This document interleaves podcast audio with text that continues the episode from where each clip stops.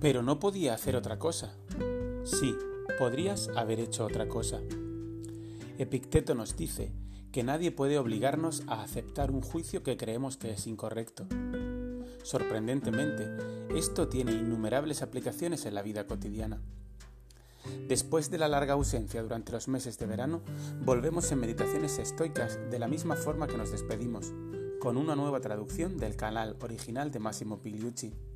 En este caso, nuestro colaborador es Daniel Castillo, desde México, quien ha traducido y locutado el episodio.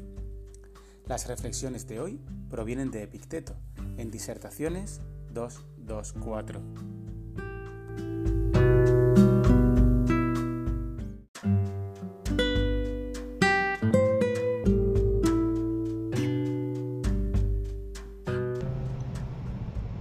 Si quieres ser una persona de honor y de palabra, ¿quién te va a detener?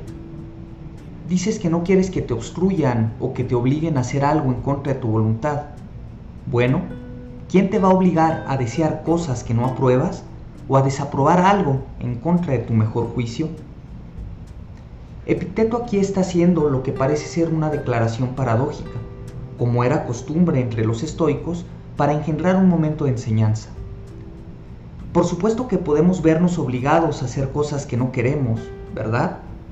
Quiero decir, si alguien apunta con un arma a mi cabeza, obviamente me veré obligado a hacer lo que sea que me esté pidiendo.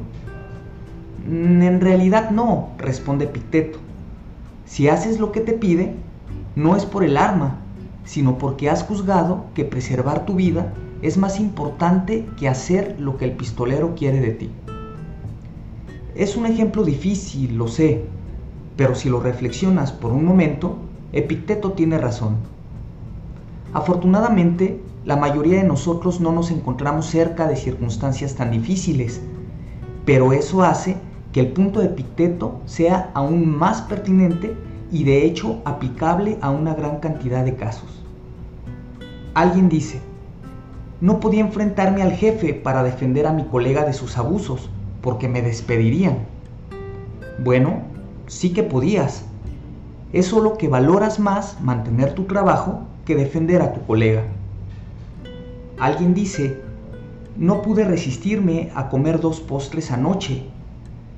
Sí, podías. Es solo que juzgaste que el placer inmediato era más importante que tu salud a largo plazo. Y así sucesivamente podemos seguir reflexionando para interiorizar la enseñanza. Así que hoy, como ejercicio práctico, presta atención cada vez que te encuentres pensando o diciendo algo similar a lo que tenías que hacer o que no podrías hacer de otra manera y reflexiona sobre si eso es cierto. Epicteto y yo apostamos a que es muy probable que no.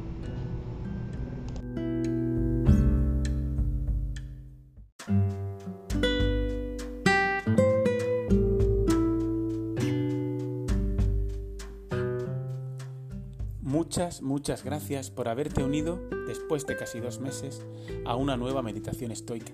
Si el destino lo permite, estaremos de vuelta con un nuevo episodio muy pronto.